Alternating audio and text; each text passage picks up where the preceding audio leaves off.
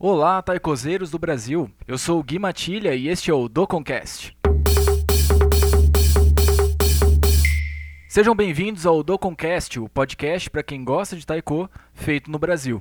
Este é o episódio de número 3 e hoje temos um convidado especial. Uma das pessoas mais ativas da comunidade de taiko do Brasil. Ele é tocador, professor, empresário e fabricante de taikos, ou seja, um cara multitarefa. Estou falando do Yohei Kaito. Seja bem-vindo, Yohei. Obrigado, obrigado, Gui. Obrigado pelo convite. É, antes aqui de me apresentar, gostaria de, de, de, parabenizar né, esse trabalho que você tem iniciado. É uma iniciativa muito bacana para pessoas que gostam do taiko, não só tocadores, mas pessoas que, enfim, gostam no, no geral, de, só, não só de ouvir, tá, mas também de tocar. Eu acho que é uma, um canal, uma oportunidade muito gigante de, de aproximar todos mesmo, independente da idade, independente de seus gostos. Uma oportunidade muito bacana esse podcast que você deu essa iniciativa. Oh, muito obrigado. Bom, então, primeiro de tudo, para quem não te conhece, é, eu gostaria que você falasse um pouco mais sobre você. Bom, meu nome é Yohei Kaito, é, hoje estou com meus 33 anos, sou aqui da cidade natural e moro até hoje na cidade aqui de Taubaté, estado de São Paulo, na região aqui do Vale do Paraíba, cidade de Monteiro Lobato e vários artistas que a gente acaba se inspirando. toco taiko já desde, desde criança, né? Desde os meus seis anos de idade, com a influência dos meus pais. É, mas eu considero profissionalmente dizendo, mais ou menos em torno de nove anos, tenho tocado a full, né? Quando a gente fala isso, porque são todos os dias. Antes não, antes era brincando aqui, enfim, jogando bola, aquele negocinho, né? Coisas de crianças. Mas profissionalmente mesmo, eu considero é, nove anos trabalhando com isso. Legal. E, enfim, é de família, né? Meu pai sempre, sempre gostou muito de música, né? Especificamente mais do que é a música folclórica japonesa. Então, a gente sempre teve envolvido, né? Eu falo a gente porque somos em três irmãos, a gente sempre teve envolvido na música graças à influência do meu pai, né? Não só o taiko, mas quando era criança também eu já tocava bateria, então tava em paralelo a bateria. E em comum de tudo isso é a música, sempre fez parte do nosso dia a dia, do nosso cotidiano. Que legal. Inclusive, pesquisando um pouco também sobre a sua família, sobre a sua história, eu sei que você tem um grupo formado com a sua família, né, que é o Kaito Shamidaiko. Me conta mais sobre o grupo, assim, como que, como que ele, como que é o grupo? Bom, assim, Kaito, como que... Kaito Shamidaiko já seria praticamente a nossa segunda, segunda leva, vamos chamar assim, a segunda era, porque antes do Kaito Shamidaiko, o meu pai colocou o nome do grupo chamado Taubate Shonen Shoujo Minyokai. Traduzindo, é grupo de Minho, de jovens e adolescentes de Taubaté. Esse grupo foi formado por nós, irmãos, e mais os primos. A gente era, vamos dizer assim, era obrigado, né? Naquele, naquela época a gente não tinha escolha, né? Meu pai era muito raçudo, a gente não gostava, cara. A gente chorava todo ensaio, né? Então, assim, era quase uma tortura, né? Mas assim, a gente brinca, né? Mas assim, graças à persistência do meu pai, ele sabia que isso poderia realmente trazer muitos ensinamentos pra gente. Então a gente ensaiava na casa do meu pai, três vezes na semana, das seis a dez da noite. Era, era, era meio coisa de louco, sabe? Não sei como que os vizinhos não, não xingavam a gente ali. E cantando, era taiko, era shamisen e tal. Então a gente veio, veio nessa, nessa formação, isso foi em mais ou menos 1990. 94, faz um tempinho, essa formação que teve. Então, foi o, o, início mesmo até um pouco antes, mas quando começou a ter essa formação, foi por volta aí de, de 1994. Talvez muitas pessoas que vão ouvir esse podcast nem tinham nascido na época. Uma história bacana, né, que a gente sempre lembra, né, era uma forma do meu pai juntar a família, ele sempre valorizou muito isso na vida dele, uhum. a importância, valores dos irmãos, dos primos, dos tios, né, e depois disso, naquela época também, a gente já tocava em muitos keirokais, quem não sabe Keirokai são aqueles eventos para os idosos. Então, o Minyo, né, para as canções folclóricas japonesas. Então, para essas pessoas idosas que fizeram todo esse trabalho de sair do Japão e vir para cá, para eles o Minho é uma coisa que lembra muito as suas raízes. A gente foi muito paparicado, né, pelos idosos, né, quando a gente tocava quando a gente era criança, né, eu lembro muito dessas, dessas, desses momentos dos, das senhoras, senhores virem e falam, nossa, vocês estão crianças e, e cantando e tocando essas canções, né, da, da, nossa infância e tal. E isso ia fomentando a gente, né, ia incentivando a gente a querer tocar mais, era divertido, as guloseimas também sempre eram muito boas, né. Então, assim, era, era momentos muito, muito bacana mesmo. E daí, com o tempo, cada um já entrando na sua adolescência, um pouco já pro seu adulto, cada um foi buscando buscando seus caminhos, aperfeiçoamentos. O meu irmão, uma das primeiras pessoas aí ao Japão, é, estudar o shamisen, depois foi minha irmã, com seu canto, também com o shamisen, e meu primo, enfim, cada um foi, foi se aperfeiçoando e, ao mesmo tempo, também alguns primos buscaram outros caminhos na sua parte profissional, acabou que também tomando outros rumos. E engraçado que nessa época que a gente tocava, né, o, o shamisen todo, todos os instrumentos era do Nihon, porém o taiko era, era o único instrumento que meu pai fabricava. Então, assim, o taiko que eu tocava já era da, da fabricação dele, no caso. E não posso deixar de, de mencionar que atrás de tudo isso, né, é, tava minha mãe apoiando sempre, dando esse incentivo na parte do backstage, né, que era nossas roupas, era a pessoa que lavava, passava, preparava todo, né, o material que tinha que estar tá usando para poder fazer as apresentações e junto com os tios também era era nosso suporte, vamos dizer assim. Ah, que legal. Nesse esse ponto das mães ajudando é, é um negócio que a gente vê como um padrão, né, em muitos grupos aqui no Brasil de que as mães estão sempre ali no, digamos assim, no backstage, ajudando, né, a, organizar muita coisa. Isso é super bacana, assim, é um negócio que realmente é, é para ser valorizado totalmente, né? Gente fala desse assunto todos os dias mesmo, onde meu pai é o doido, né, entre as, é o incentivador, né, e só que só o meu pai realmente isso não seria nada, né? O apoio da minha mãe, é, a gente sempre valoriza, né, é a base nossa ali mesmo, é onde tá empurrando por debaixo, né, todo mundo assim, e falando, não, vai, vai, que eu tô aqui atrás fazendo a contenção de vocês realmente a importância da família, dessa comunicação, desse amor em conjunto, acho que a gente carrega isso.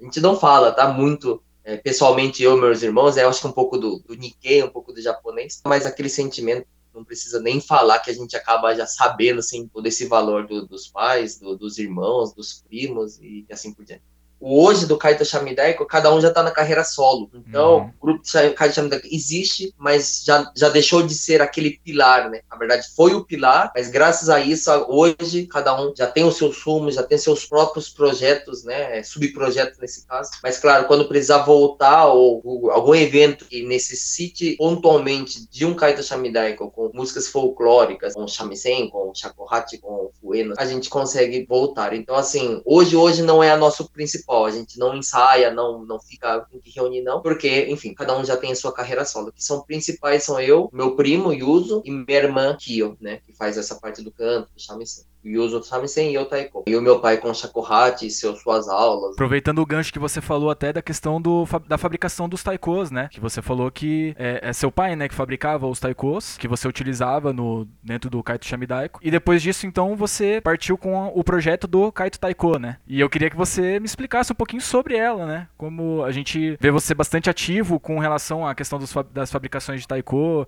até algumas dicas sobre a questão de como cuidar do taiko, né? Toda essa paixão pelo instrumento.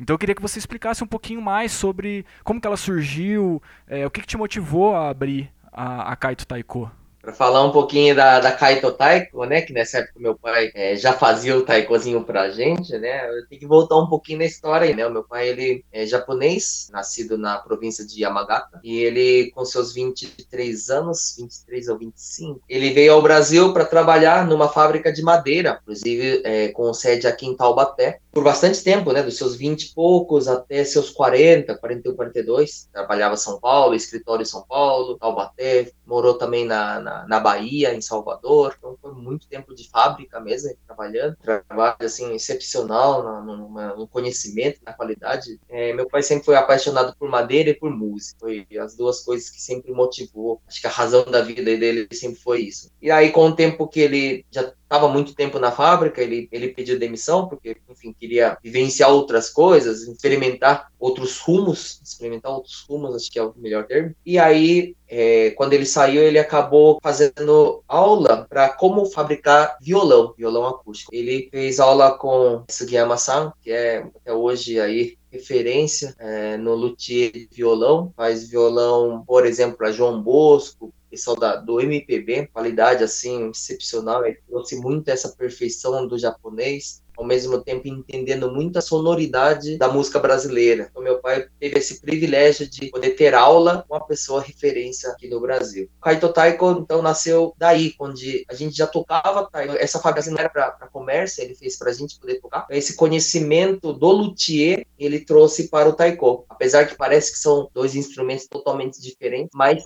existe toda uma lógica de, de som, né, de qualidade de som, de por que que sai o som. Então, ele uhum. trouxe muito esse conhecimento do luthier do violão para o taiko. É, em 2002, isso, né, foi quando é, nasceu esse boom do taiko com a vinda do professor Oda, Oda San, né, Oda Sensei, que nasceu esse, esse projeto de vamos fomentar o taiko no Brasil, onde o pessoal tocava com pneu, né, nos taquês. Sinceramente, acho que fui privilegiado também, porque eu já tinha esse taiko que meu pai fabricava. E aí o pessoal acabou vindo atrás do meu pai de falar, né, Caetano, você já faz taiko aí, né, com os seus filhos, né? Que tal fazer aqui agora para o Brasil todo, né? Então veio esse é, convite mesmo, né? Não foi meu empreendedor de falar, olha, eu tô vendo uma oportunidade. Não foi isso, foi um convite mesmo do, do pessoal necessitando do taiko aqui no Brasil para poder dar, dar, essa, esse início, né, ao acesso para pessoas poderem ter o taiko e poder desenvolver esse, esse trabalho. Então meu pai acabou fazendo um para ver e isso foi aprovado, né? Não só pelo professor que veio, mas toda da comissão que estava organizando tudo isso foi aprovada e meu pai, na raça mesmo, começou a, a fabricar o, os taikos, né? Com seu conhecimento, trazendo esse fundamento do luthier do violão. E começou esse todo esse, esse boom aí do taiko, onde ele fez aí em poucos anos, acho que mais de mil taikos, enfim, eu não sei muita quantidade exata, mas foi daí que iniciou todo esse processo da Kaito Taiko. Então, assim, a gente é muito feliz mesmo, né, de poder contar essa história, porque a oportunidade de incentivar incentivar né, os tocadores a, a ter isso, a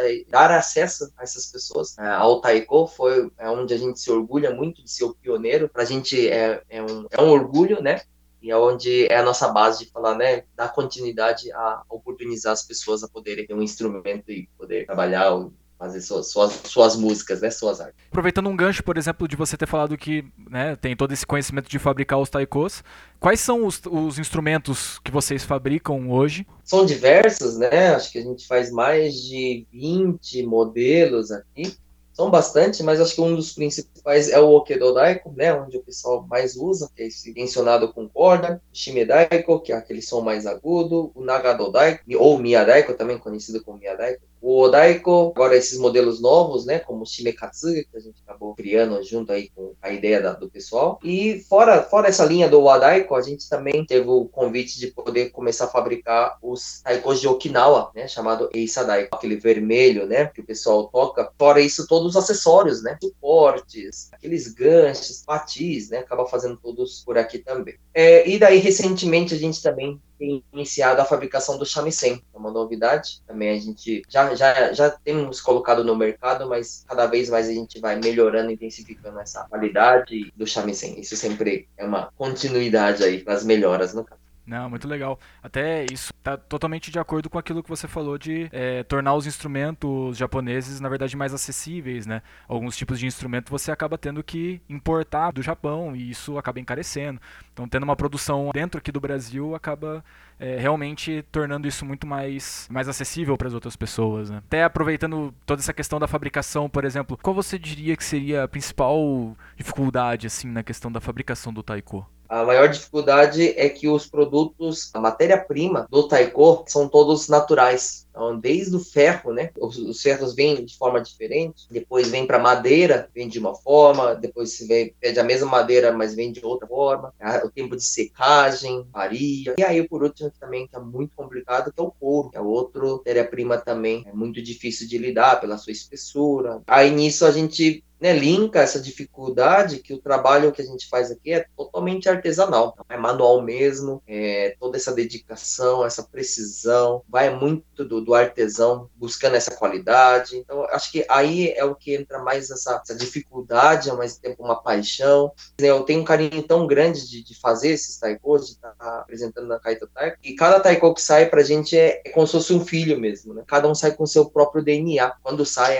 é é um carinho gigante, e esse carinho a gente quer transmitir para as pessoas que que vão usar, que essa pessoa que vai usar também tenha esse mesmo carinho e transmita esse mesmo carinho para as pessoas que vão ouvir. Né? Você tem ah, empresas que fabricam taiko que são para você algum tipo de referência é, ou que te inspiram, assim, no sentido de um dia quero ter uma qualidade de taiko parecida com essa, ou, enfim, alguma coisa desse, nesse, sentido, assim, né? É, o, a fabricação do taiko, realmente a nossa referência é da onde vem, né? E da onde vem, no caso, não tem como, é do Japão. Tem muitos, né, fabricantes de muita boa qualidade, mas, assim, mais do que ou aquele instrumento, a gente, a nossa referência do, do taiko do Japão realmente é essa precisão, né? É esse carinho, é essa paixão. Cara, que perfeição que o pessoal faz, é isso a gente quer buscar qualidade, é e a inspiração, a verdade, é aqui do Brasil. A nossa inspiração, isso falando da Kaito Taika, a nossa inspiração é aqui no Brasil. Porque a gente tenta buscar a matéria-prima toda brasileira. Seria fácil importar e fazer as coisas de lá de fora, mas a nossa ideia é o que temos fabricar aqui, sendo made em Brasil mesmo, esse é um dos nossos orgulhos, fazer tudo aqui, com a qualidade que a gente consegue daqui, extrair o máximo daqui do, do Brasil e a outra inspiração, na verdade, são os tocadores. Isso nos inspirou muito, de buscar o que eles precisam, custo-benefício. Não adianta a gente jogar só o preço lá em cima se são somente crianças que tocam, por exemplo, ou o estilo de música que eles tocam, que eles querem tocar. Então, que tipo de instrumentos a gente consegue entregar para eles, para eles terem isso? A pessoa gosta de um estilo, vamos dizer assim, muito power, né? Então, vamos usar um couro um pouco mais grosso, vamos usar algo mais robusto. Não, o pessoal gosta de uma coisa mais calminha, então vamos buscar um couro mais fino, uma madeira mais alinhada, que reverbere mais. Enfim, a referência é de fora, naquela qualidade do japonês, daquela perfeccionista, né, do, do, do, do, japonês, mas a inspiração é muito interna. Essa aproximação que eu gosto de ter naturalmente com os tocadores aqui do Brasil, dos grupos, dos coordenadores, é muito em busca disso, né? É uma troca de duas vias, né? Então a inspiração é, é nossa mesmo, brasileira. É, muito legal. Isso é super importante, na verdade, né? É, com relação à questão de produto, assim, a gente sempre tem que entender o nosso cliente cliente, né? Então faz todo sentido. Faz todo sentido que, que essa inspiração venha das, dos próprios tocadores, né? Da forma como a, as pessoas daqui atuam. Agora, para mudar um pouquinho do assunto, quem acompanha as suas redes sociais sabe que em alguns momentos você cita o seu período de estágio lá no Kodô. Não tem como falar de taiko moderno hoje sem citar o, o Kodô, né? E eu gostaria que você me falasse um pouco mais sobre como foi essa experiência, como que surgiu essa vontade de conhecer o grupo, né, de estar tá lá treinando junto com eles, como que foi o seu caminho até chegar nesse estágio? Bom, para a gente então contar um pouco da, da minha ida ao Kodo, naturalmente eu preciso voltar um pouquinho é, na minha história do Minho, porque né, a gente já tocava o Minho, a gente já participava, e eu participava passado ao mesmo tempo é presente, porque a gente ainda continua né, participando dos concursos de Minho aqui no Brasil. A gente né, é um dos responsáveis de realizar esses eventos, de fomentar o Minho aqui no Brasil. Hoje eu não estou muito a fundo pelo motivo de estar tá focado um pouco na parte da fabricação, mas é, o Minho ainda continua fazendo parte de mim, da nossa família. E nesses concursos do Minho, Existe a música Isashi Oiwake, que a gente realiza todo ano o concurso, e essa canção no Japão é chamada de Osama, né? Como se fosse o deus, um dos mais considerados um dos mais difíceis de ser cantado. Então a gente já participa há muito tempo, com incentivo de professores e mestres que, já, que trouxeram isso antigamente aqui pra gente. E nessas daí, nessa participação, em 2008, eu tive a oportunidade de, de ser campeão, vamos dizer, ser eleito aqui no Brasil e poder representar o Brasil com essa canção no Japão. Em 2008 eu fui para o Japão pela primeira vez, Nessa época já meus irmãos, meus pais todos já, né, já tinham ido, voltado, eu só ouvindo histórias. E aí então fui para lá cantar, que é interessante, né? A gente, o concurso dessa canção é somente esta canção, do começo ao fim, o dia inteiro cantando a mesma canção. Claro, isso no Brasil é louco, né? É louco isso.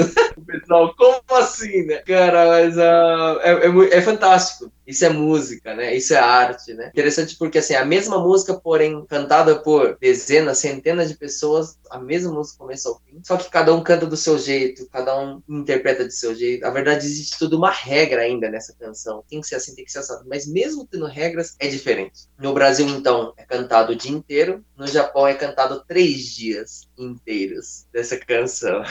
é louco. a gente que gosta, a gente incentiva e fala, não, vai, vale a pena. Eu acho que até agora ninguém falou, cara, que cansativo. Não quem gosta sabe mesmo o quanto, quanto é interessante. Foi uma experiência magnífica, frio na barriga, né? Todo aquele nervosismo, aquela pressão de representar o Brasil. Mas, assim, graças a Deus, professores magníficos ali incentivando a gente, ensinando a gente. Não posso deixar de agradecer nossos mestres mesmo, né? Claro, começa aí com meu pai, claro, incentivador, mas atrás disso também sempre tem, né? Os mestres do, do, Japão mesmo, que sempre incentivou, torceu pra gente aqui no Brasil. Então, são graças a essas pessoas que hoje estamos aqui representar o Brasil na, na província de Hokkaido, na cidade chamada Esashi. É uma cidade pequenininha, onde a toda, toda a cidade é movida por essa canção. Se propagou no Japão inteiro, todo mundo conhece essa música, Esashi Oyo aqui. Eu tinha um, tinha um DVD do Kodo, que é o Ansua 2000, 2000, acho, não sei. Aí foi a primeira vez que conheci o Kodo. Primeira vez que já assisti, a gente já vê um uau, né? Aqui tem algo diferente. Foi, a minha primeira sensação que, uau, aqui tem algo, né? Nesse, nesse grupo, nessa apresentação, nesse DVD. Aproveitando, né, que a gente acaba ganhando essa passagem, que inclusive até hoje é nesse formato, a gente ganha a passagem para ir para o Japão. Nessa época eu já então já gostava do taiko, já como já falei do Minyo, e o concurso é em setembro, né? Esse do Japão em setembro. E aí fiquei sabendo que no Kodo tinha um evento, que até hoje também tem, chamado Earth Celebration. Isso é no verão do Japão, que é em agosto. A minha, minha parente falou para mim, ô rei, por que você não aproveita, já que você ganhou a passagem, né? Você ir um pouquinho antes e assistir o Kodo, você já assiste todos os dias no DVD, por que não ir lá assistir ao vivo, né? Que bacana, nem sabia desse evento, né? Agora, falando com toda sinceridade, nem sabia desse evento. Aí, claro, né? Tive que pedir essa autorização para o presidente da associação do Isashi aqui falando, né? Obrigado, vou, vou em setembro, claro, representar, mas será que poderia, né? poderia aproveitar a situação e ir assistir um grupo chamado Polo, e nessa época eu já fui falando, né? Porque eu gosto muito, eu acho que tá envolvido também, apesar de ser Minho Taiko separado, mas é arte, né? É música. Graças a Deus tive maior apoio, né? Do, do presidente na época. Nossa, mas precisava nem perguntar, muito pelo contrário, né? Vai e aproveite ao máximo essa viagem da forma que você achar necessário. Isso foi também outro empurrão de falar, cara, que privilégio que eu tenho, né? De estar com pessoas aí. É fantástico, fantástico mesmo. Assim. Fui então no Art Celebration, aí tem uma história interessante, porque foi em 2008. Vamos lá, o pessoal aí que que é da nossa da colônia vai saber, 2008 é o nosso centenário, né, da imigração japonesa. Geralmente o Celebration é um evento do Kodo realizado pelo Kodo, onde eles chamam sempre o guest, né, que são convidados. Como convidados. Como eu hoje aqui, né, eu sou um guest. Exatamente. Aqui, né? Então sempre chamam os convidados para tocar junto. Então a gente chama de koraboro, né? Fazer essa colaboração entre Kodo e outro artista do, do mundo. Então já foram artistas magníficos. Justo em 2008, claro, porque é um, um ano, né? Foi um ano marcante, que foi o centenário da imigração japonesa aqui no Brasil. Quem estava como guest lá era nada mais, nada menos que o Olodum. Nossa, que legal. Muito louco, né? E eu dava risada, né? Porque o cara, eu saí do Brasil. saí do Brasil, tô aqui no Japão pra assistir o Olodum, né? Enfim era meio cômico ao mesmo tempo, mas ao mesmo tempo interessante, porque eu nunca tinha assistido, né? O Lodum, a gente vê só na TV, de Salvador, né? Sou de São Paulo. E aí aproveitava, eu tava literalmente em casa, né? Gostava do taiko, gostava do, do, do Brasil, nossa, então o Lodum e quando tocando, dava risada, foi mas foi um show assim espetacular. E são três dias de shows, né? O Earth Celebration. O Earth Celebration foi realmente primeira vez que eu assisti ao vivo, assistir ao vivo é espetacular, a gente não esquece. É um lugar aberto, não é um teatro, é um lugar aberto. Assisti isso ao vivo e me emocionei mesmo. Foi o principal, foi o Odaiko do Yoshikazu Fujimoto-san, né, que admiro muito. Cara, tocando assim, numa distância longe, mas aquela vibração vinha, né? Ali foi o, foi o uau verdadeiro. Enfim, aí o evento acabou, setembro fui cantar. Vim embora pra cá, hum, fiquei um pouquinho lá passeando, foi a primeira vez que eu tinha ido conhecer a família dos meus pais que são de lá, meus primos, meus tios e tal. Aí, novembro, né? O Kodo vem pro Brasil. eu me lembro, eu me lembro dessa, dessa tour também, que na época eu tocava em Marília e o pessoal que eu tava falando era, foi o maior bafafá, assim, de ah, é, o Kodo vai vir pro Brasil, não sei o quê, então Lembro, lembro dessa louco, época também.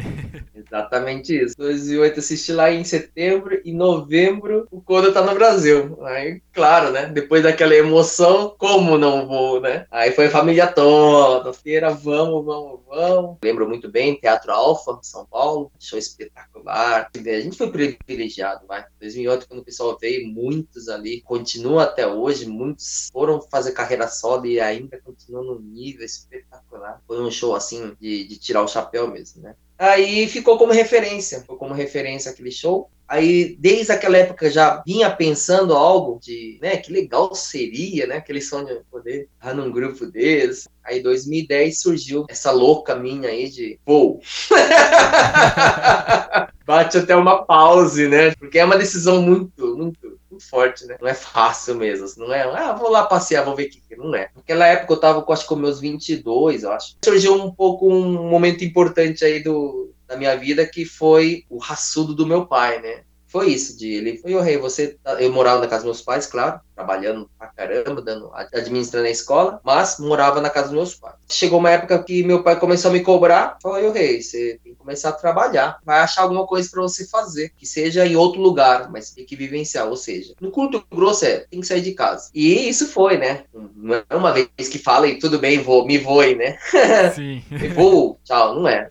O exemplo do meu irmão, ele foi como DKC 18. Então, olhando um pouco para trás, meu pai fez a mesma coisa com meu irmão. Uhum. Meu irmão foi pro Japão, o DKC, e voltou depois de um ano e meio, quase dois anos, ele voltou. Aí meu pai ficou, claro, mega, mega feliz, mega orgulhoso, porque aprende muito. Eu, isso que eu dou valor hoje, aprende muito saindo fora de casa mesmo. Não é desvalorizando, mas eu não queria ir como aqui no Japão, trabalhar numa fábrica, voltar. Aí começou a bater uma coisa para mim de falar, cara, eu queria fazer algo que fizesse sentido para mim, que eu gostasse, que eu pudesse usar isso adiante. E daí nessa época eu já tava, claro, tocando taiko, muito mais, né? Que já tava no boom do taiko 2002, eu já tava muito envolvido. Aí bateu esse dia, cara, aí lembrei do Kodo, né? Claro, tinha assistido o show, falei, cara, vou, vou, vou pesquisar na internet o que, que é esse Kodo. Será que há a possibilidade de entrar mesmo?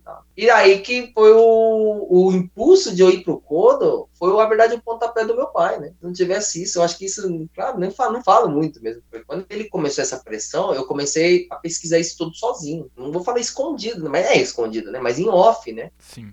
Enquanto meu pai não tava me pressionando, eu não ficava falando, não, pera, estou pesquisando. E aí tudo Nihongo, né? Hoje, quando eu tenho inglês, naquela época tudo em Nihongo, eu, uau, não tô entendendo nada. aí não entendi nada, mas eu vi um telefone, pá, com aquele meu Nihongo Hoje ainda muito ruim, mas na época pior ainda, eu vou ligar, né? Não vou conseguir ler tudo isso, eu vou querer pelo menos ouvir entender como que funciona isso. Aí deu a louca de, naquela época, DDI, né? Acho que até hoje, DDI 00, né? Aí eu lembro. Aí de lembrar essas coisas, aí bate a idade aqui, né? Revela a idade, né? Que já revelei, mas bateu, né? E eu, cara, mas essa, esse número DDI vai bater lá na conta, na conta do telefone. É verdade. foi isso. Aí eu liguei, liguei pro Kodo, aquele Nihongo quadrado, sumimasen, né? Eu sou brasileiro, quero entrar aí, como faz? Aí veio o Ishihara-san, ele simplesmente falou assim, as informações estão no site, Não. veja lá! Todo o problema Imagina, que você tinha, Gui. na verdade, te jogaram pro mesmo problema. Imagina que, cara, aquele desespero, naquela pressão. Cara, para ligar eu fiz um script, assim, vou ligar, o que que eu vou falar, como eu... Aquela, aquele nervosismo até bate até hoje. Aí eu, não, não, não, peraí, peraí. peraí. Eu cheguei até aqui, não, né, enfim. Aí eu fui perguntando mesmo como funciona, né? É, eu, é possível? A primeira pergunta foi isso, é possível eu sendo do Brasil, brasileiro? Posso? Pode, claro, só que... Só que realmente foi só essa informação praticamente, cara, infelizmente. Mas foi legal esse processo processo, porque foi exatamente isso. É, acabou a informação. Ou seja, se vira. Foi uma outra forma de falar, cara, se vira. Comecei a estudar tudo, né? Ver o site, o que, que faz. Raça mesmo, a raça mesmo. Naquela época não tinha Google Translate, não sei como que eu consegui, mas eu ah, fui, fui, fui, fui atrás para ler, fui atrás de pessoas que, que, me ajudaram. E aí, um pouco já encaminhado, né? Precisava fazer, que eram as redações. Uma redação que você quer aprender indo para lá, pro Codo. Outro, é, depois de sair de lá, qual que é o seu intuito. Estou falando isso porque na minha época era um formato, né? E hoje já mudou muito. Hoje o Codo busca membros. Na época, o Codo buscava, além de membros, pessoas que queriam vivenciar aquilo. Para mim foi perfeito, né? Hum. Nunca pensei em morar no Japão, fazer carreira, algo assim lá, não. Eu queria buscar as coisas de lá e trazer para cá, pedir essa ajuda para essa pessoa. Ela falou assim: escreve então em português que você tem dentro de você. Fui escrevendo, fui melhorando, fazendo um monte de coisa. Aí depois veio a segunda etapa. Agora escreve tudo que se escreveu em português em japonês, do jeito que você acha melhor. Aí fui também. Aí foi realmente esse dicionário mesmo, estudar o dicionário, estudar, uhum. usar os vocabulários que eu achava perfeito tal. Enfim, foi uma força-tarefa grande mesmo. Aí entrou por último mesmo, da ajuda de falar assim, o rei tá perfeito, legal. Porém, aí a gente vai ajustar os termos que é usado, você tá falando de uma forma verbal, falado, agora numa redação diferente, não usamos isso, tal. aí a gente foi pá, pá, pá, fazendo. Essa orientação foi, foi espetacular, senão não teria conseguido. No caso, eu enviei essa redação para lá. Aí é a primeira etapa de ser aprovado ou não. E daí eu fui aprovado, essa primeira etapa. E bateu uma louca de ligar mais uma vez, alguma coisa assim. Perguntar, né? Agora entra a, a entrevista, enfim, a, fala? A presencial, né? A presencial agora. Ou seja, tinha que ir pro Japão. Aí eu, aquele jeitinho brasileiro lá, liguei. Então eu passei, né, na primeira etapa. Porém, eu sou do Brasil, né? Será que eu, sendo do Brasil, posso fazer a prova daqui? Aí resposta veio: se você quer entrar no Kodo, você precisa estar aqui. Pof! Nossa. Na cara.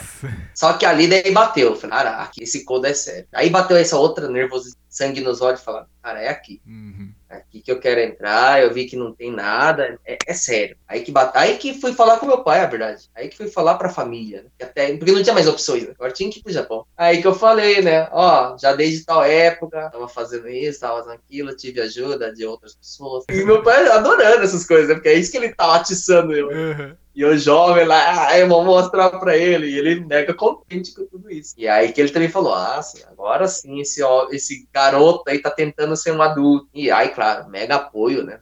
Vai que vai, né?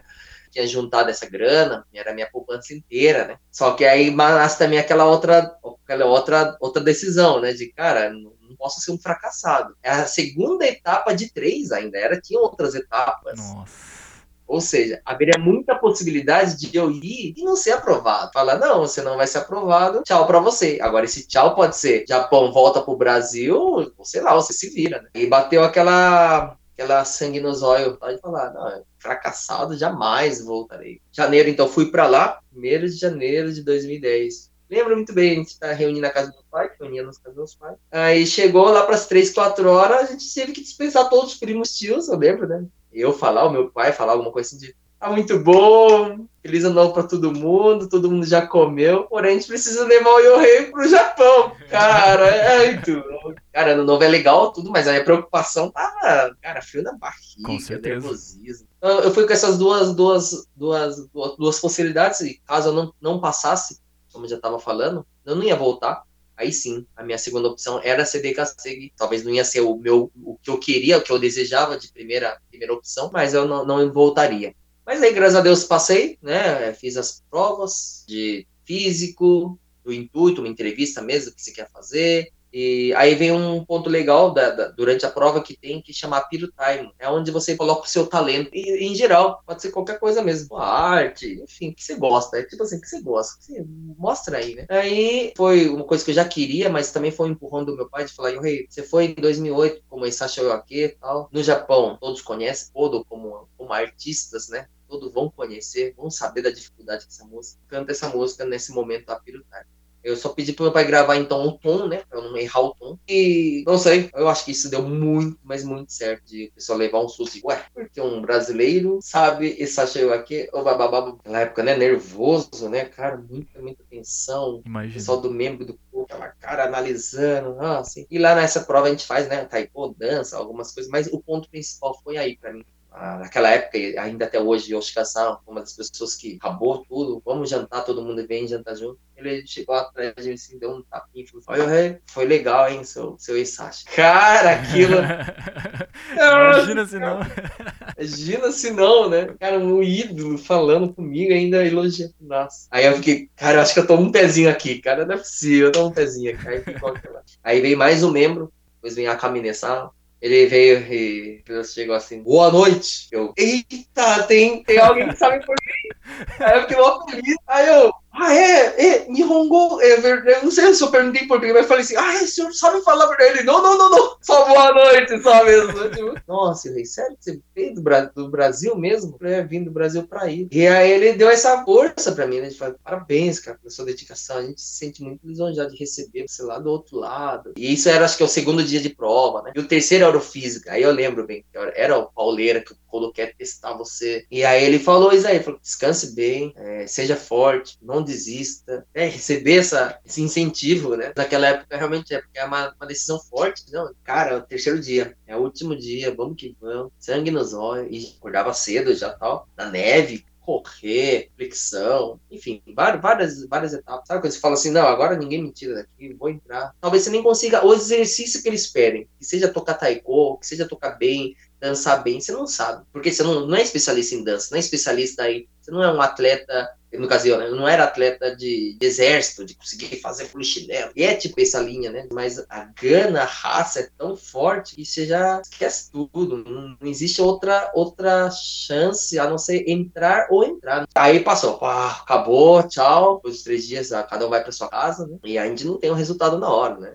vem depois. Mas, assim, aquele dever cumprido. Pô, eu acho que eu fiz o meu melhor, né? Agora é esperar. Esperar pra ver o que eles acharam. Aí também entra parentes, são apoios de pessoas, é, fazia parte da família, né? Tava em Osaka, que tinha um apartamento para eu ficar. A gente faz a prova em janeiro, o resultado vem depois, mas a gente entra só em abril. Nossa, bastante tempo, então. E aí não tem como você voltar também. Não é nem que eu não quisesse, vai. Como, você vai fazer uma passagem de Não, já tinha que ficar, não tinha outra opção. E fiquei em janeiro lá.